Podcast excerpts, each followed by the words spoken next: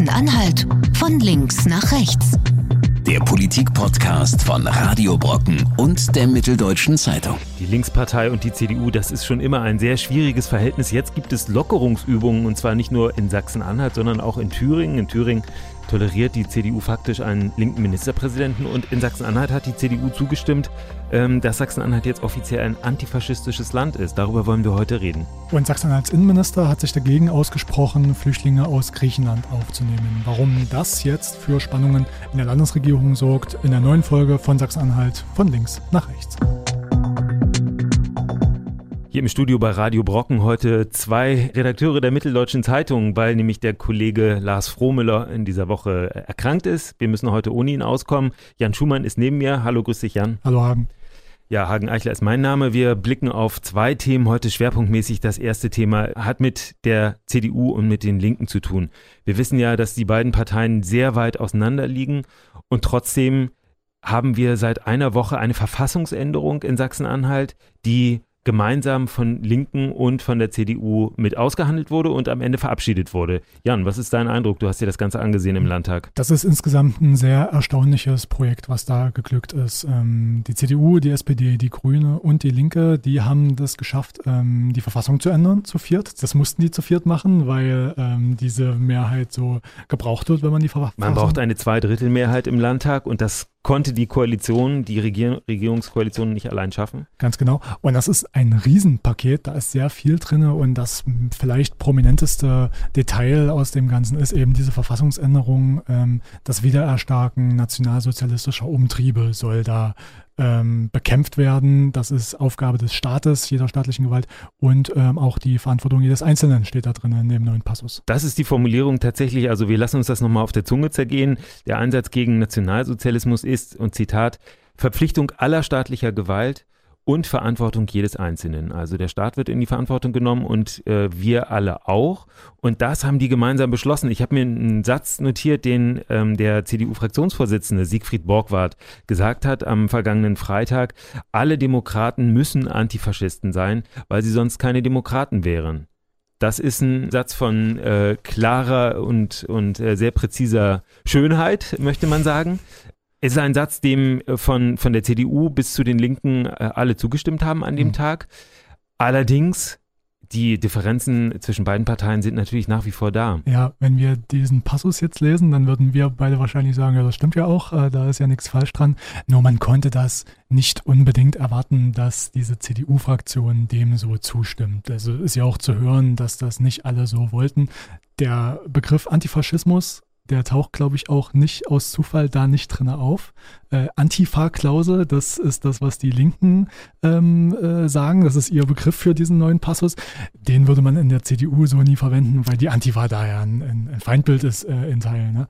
Ähm, das ist also kein Zufall, dass das da nicht im Begriff da vorkommt. Ähm, Und trotzdem haben sich eben beide Parteien auch ja. etwas verständigt. Also es gab eine lange Verhandlung.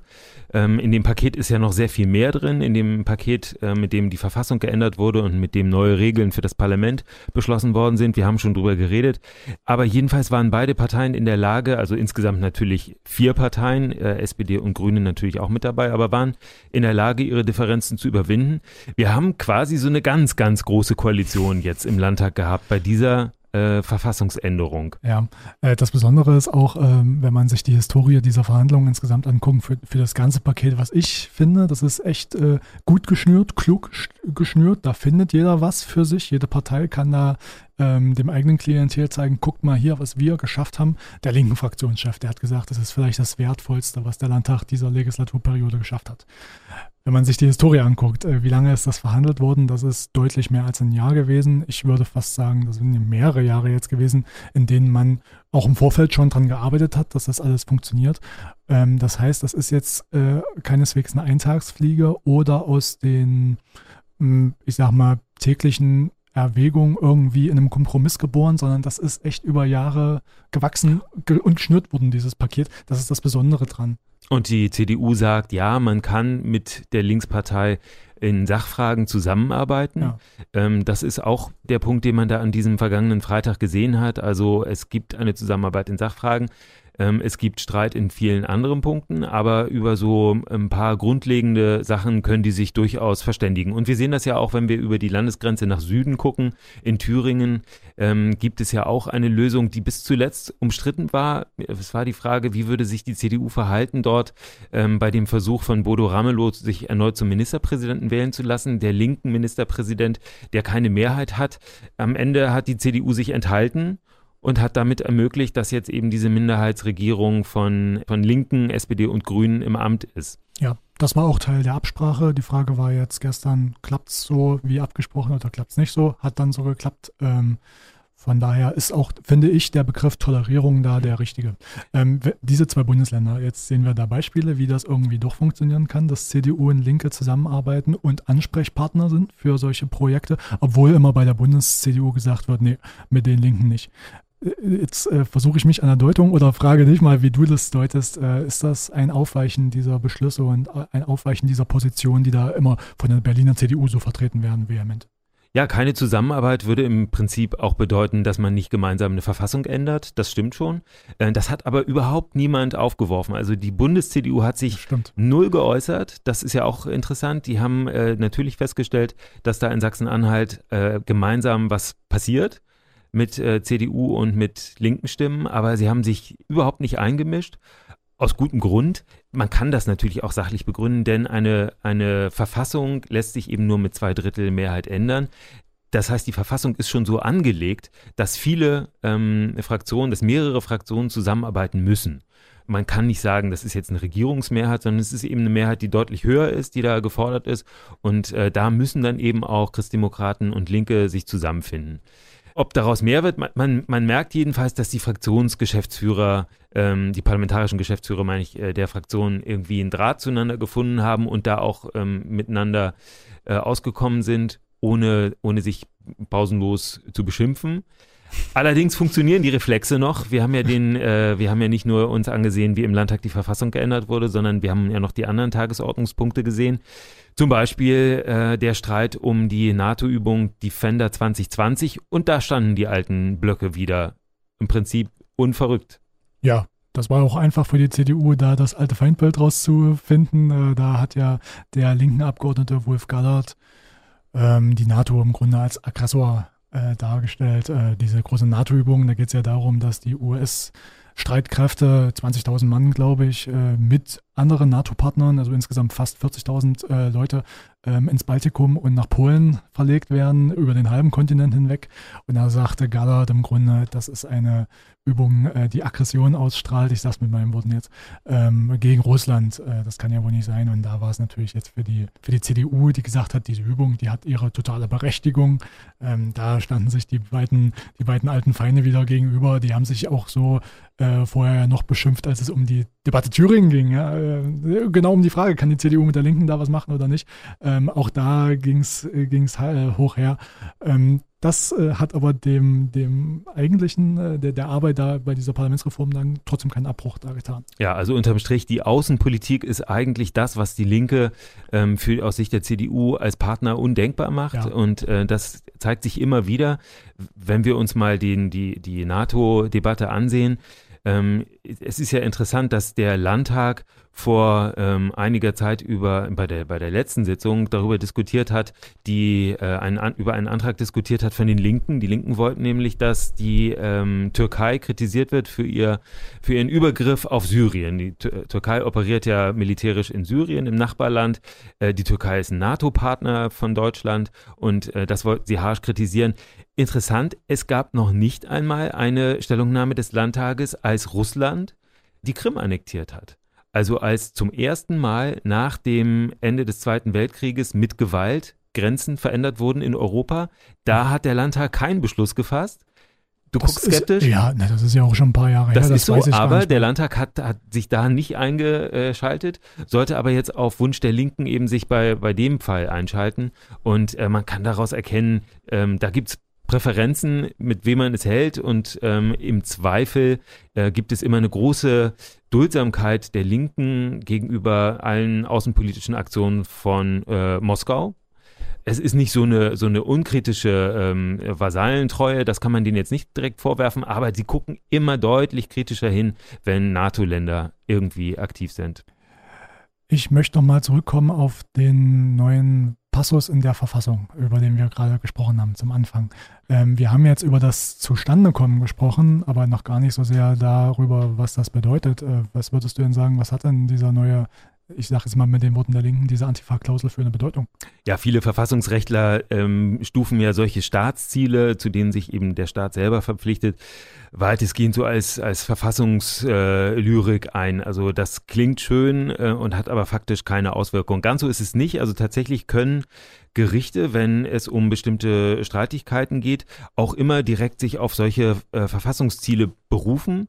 Ähm, sie müssen die immer mit berücksichtigen, wenn es um die Auslegung von Gesetzen geht.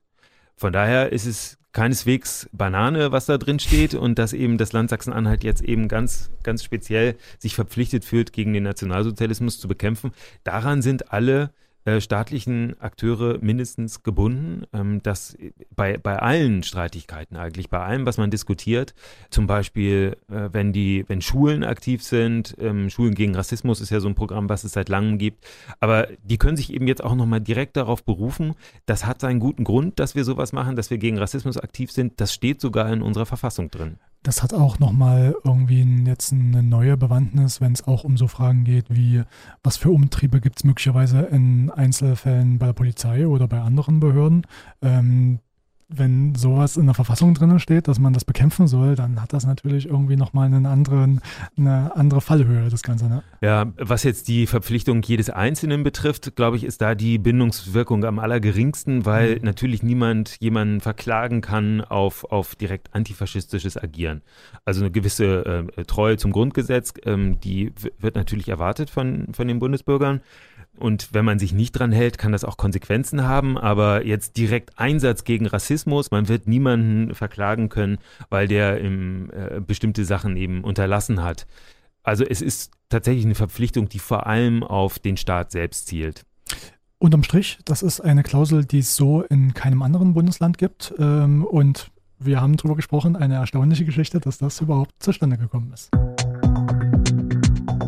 Sachsen-Anhalts Koalition diskutiert über den Umgang mit Flüchtlingen. Hintergrund ist, sind die schlimmen Bilder aus Griechenland. Dort deutet sich eine humanitäre Katastrophe an.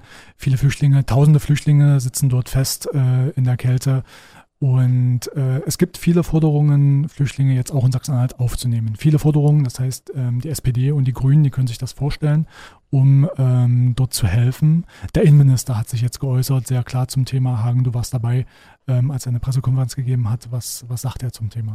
Innenminister Holger Stahlknecht, der gleichzeitig CDU-Landesvorsitzender ist, sagt, ähm, wenn wir jetzt wieder äh, über ein Kontingent von Flüchtlingen, das wir aufnehmen, reden, dann äh, dann, dann äh, ziehen wir sozusagen die nächsten Flüchtlinge schon wieder nach Deutschland. Also er will einfach da keine, kein Vorbild schaffen und setzt darauf, dass die Flüchtlinge ausschließlich in der Region, wo sie jetzt sind, äh, betreut werden. Er, er räumt ein, dass es eine humanitäre Katastrophe ist, aber er sagt, wir müssen die Probleme dort lösen, also in der Türkei, in den Lagern, die es dort bislang gibt. Das große Argument, warum er sagt, wir möchten keine Pull-Faktoren da jetzt schaffen, äh, ist, ähm, dass der soziale Frieden gewahrt werden soll in Sachsen-Anhalt. Äh, er befürchtet also, so ist das zu verstehen, dass es hier zu Unruhen käme, wenn Flüchtlinge nach Sachsen-Anhalt eingeladen werden würden.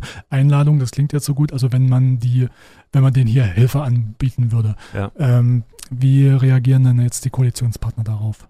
Also die grünen Landesvorsitzende Susanne Schibora-Seidlitz hat äh, umgehend reagiert und hat gesagt, wenn man sagt, dass äh, die Aufnahme von Flüchtlingen, also das Zeigen von Solidarität, dass das äh, den sozialen Frieden gefährdet, das sei eine zynische Rechnung, sagt sie.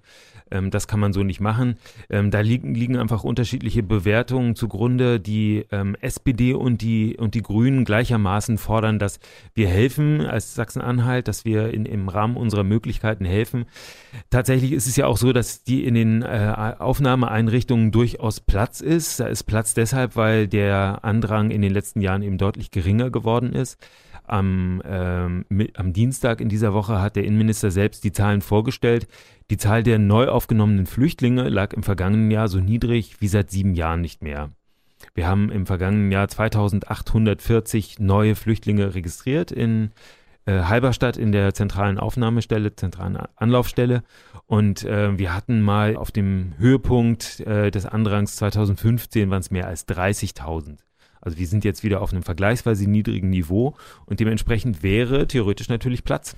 Wichtig ist ja immer, wenn man solche Zahlen sich anguckt, äh, auch zu fragen, wo kommen die her, weil das eher einen großen Unterschied macht, äh, auch rein juristisch. Ja, von den 2800 im vergangenen Jahr kamen 1200, glaube ich, waren es ähm, direkt aus Syrien, also Menschen, bei denen man weiß, dass dort ein ähm, schlimmer Bürgerkrieg tobt und dass die wirklich auf der Flucht sind. Wie ernst zu nehmen ist dieser Konflikt, der da diese Woche entstanden ist zwischen den Koalitionspartnern? Ja, mein Eindruck ist, dass der Konflikt doch sehr gebremst ausgetragen wird. Also ich erinnere mich an ganz andere Zeiten, 2015, als die Nerven wirklich blank lagen, als der Innenminister Woche für Woche hier neuen äh, Platz schaffen musste, um Flüchtlinge aufzunehmen und äh, die ganze Regierung eigentlich sich pausenlos um dieses Thema gekümmert hat. Und in der Zeit war es so, dass wann immer aus der CDU Signale kamen, jetzt reicht's mal, wir müssen irgendwie eine Begrenzung finden, wir können nicht alle aufnehmen, ähm, dass die SPD vor allem damals extrem äh, aggressiv reagiert hat, also extrem ja, aggressiv ist ich weiß nicht, ob das das richtige Wort ist, aber jedenfalls ähm, sehr dünnhäutig reagiert hat und äh, die CDU pausenlos äh, kritisiert hat für solche Aussagen. Und das kommt jetzt eigentlich nicht. Eigentlich war das ein sehr ruhiger Ton, in dem man gesagt hat, das geht nicht. Einzige Ausnahme, du hast den Tweet wahrscheinlich auch gesehen, Andreas Stepphun, der stellvertretende Fraktionsvorsitzende der SPD, der hat gesagt, die Haltung von Stahlknecht sei schlecht zum, äh, schlechthin zum Kotzen. Ähm, so hat er es formuliert, aber ähm, daraus ist jetzt nicht diese, diese, ähm, dieser Konflikt so eskaliert, wie wir es bei anderen Gelegenheiten oft erlebt haben. Nicht in der Breite, in der man das manchmal erlebt. Ähm, es gab eine Meldung diese Woche, dass Holger Stahlknecht auch prüft, ob Sachsen-Anhalt möglicherweise Sicherheitskräfte an die EU-Außengrenze entsenden soll, also nach Griechenland. Ähm, das ist allerdings nach dem jetzigen Stand tatsächlich nur eine Prüfung. Also die Innenminister aller Länder besprechen sich in diese Richtung, ob das Sinn hat und wenn ja, in welcher Größenordnung. Und wenn, dann wäre das vermutlich in Sachsen-Anhalt auch nur eine sehr kleine Anzahl von Ja, man fragt sich Polizisten. überhaupt, welche Kräfte das sein sollen. Die ja. äh, Polizei in Sachsen-Anhalt ist ja selbst äußerst beansprucht, hat ähm, sehr, sehr wenig ähm, Personal eigentlich ähm, ist ja gerade dabei, das Personal wieder zu steigern. Also das Innenministerium ist ja selbst nicht zufrieden mit der Zahl der Polizisten, die zur Verfügung stehen. Und äh, ganz viele Statistiken zeigen das ja auch. Es gibt teilweise unbesetzte Streifenwagen und in der Situation kann Sachsen-Anhalt eigentlich keine Leute entbehren, die dann in Griechenland äh, an der EU-Außengrenze stehen und dann ähm, syrische Flüchtlinge zurückschubsen. Von daher überraschende Meldungen. Mal gucken, was dann konkret draus wird. Ich würde auch eher dahin tendieren, dass das äh, kein realistischer Es geht vor allem, glaube ich, darum, wieder mal so ein, so ein Signal zu setzen. Mhm. Wir stehen dahinter, dass die Außengrenzen geschützt werden. Das ist so das Credo von Holger Stahlknecht. Also das soll die die äh, Linie sein, an der schon Schluss ist. Wenn wir uns das mal anschauen, praktisch bedeutet das ja, dass die Leute, die jetzt in den Lagern in der Türkei sind oder die jetzt äh, vor den Außengrenzen ähm, in, Bulgarien oder vor Bulgarien und vor, vor Griechenland sind, dass sie eigentlich überhaupt keine Chance haben, jetzt einen Asylantrag in der EU zu stellen. Denn das System funktioniert ja so, dass äh, jedes Land in der EU nur zuständig ist für die Flüchtlinge, die bei ihm ankommen, als erstes ankommen. Das heißt, wer äh, die EU betritt, muss in dem Land, in dem er zuerst ankommt, einen Asylantrag stellen. Griechenland hat aber die Grenzen dicht gemacht und weist Leute zurück und äh, hat das ganze Asylverfahren außer Kraft gesetzt also ausgesetzt. Es werden derzeit keine Anträge angenommen. Damit äh, kann tatsächlich auch niemand legal überhaupt einen Antrag stellen. Reden wir nochmal über aktuelle Zahlen aus Sachsen-Anhalt. Es ist ja auch so, dass der Innenminister ähm, diejenigen, die nicht hier bleiben dürfen, nach Lage des Gesetzes abschieben möchte, beziehungsweise Zurückreise äh, bewegen möchte. Auch muss, muss man sagen. Ne? Das ja. ist ja Gesetzeslage. Wer abgelehnt wird, muss das kann man sich dann auch nicht aussuchen werden. als, als Innenminister, so, so ist das. Ähm, wie sieht es denn da aus? Ähm, wie viele Leute sind abgeschoben worden im vergangenen Jahr, beziehungsweise ausgereist freiwillig? 2019 sind gut 1000 Menschen ähm, aus Sachsen-Anhalt äh, ausgereist auf dem einen oder anderen Wege, die, ungefähr die Hälfte freiwillig mehr oder weniger freiwillig. Die Behörden machen da schon ganz schön Druck, glaube ich. Sie bekommen natürlich auch ähm, Unterstützung, wenn sie das Land freiwillig verlassen. Also man, für manche ist das dann ein Anreiz, also sozusagen im, in der Heimat dann nochmal neu anzufangen mit so einem Handgeld, was Deutschland da auszahlt. Und die andere Hälfte ist abgeschoben worden, also auch äh, zwischen 500 und 600 Leute. Und äh, damit ist die Zahl der Ausreisepflichtigen in Sachsen-Anhalt gesunken unter dem Strich. Aber es sind nach wie vor ähm, so um die 5000 Leute, glaube ich, im Land, die eigentlich ausreisen müssten, aber die zurzeit faktisch nicht ausreisen können, weil sie gar keine äh, Pässe bekommen, zum Beispiel von ihrem Heimatland. Und die Abgeschobenen, welche Nationalität haben die in der Regel? Also am äh, erfolgreichsten, wenn man das Wort mal benutzen will, ähm, war Stahlknecht dabei, Leute vom Balkan abzuschieben, also aus den sogenannten Westbalkanländern, äh, Montenegro, Serbien, äh, Bosnien-Herzegowina, Albanien und so weiter, die Länder, die, bei denen gilt ja ein sehr vereinfachtes Verfahren. Das heißt, die können ohne große Umstände zurückgeführt werden und das äh, hat die Bundespolizei auch gemacht in sehr großem Umfang. Von denen ist im Prinzip kaum noch jemand hier im Land. Das heißt, viele von dieser früher mal großen Gruppe sind gar nicht mehr hier. Sachsen-Anhalt von links nach rechts. Der Politik-Podcast von Radio Brocken und der Mitteldeutschen Zeitung. Jederzeit auf Audio Now und in der Radio Brocken App.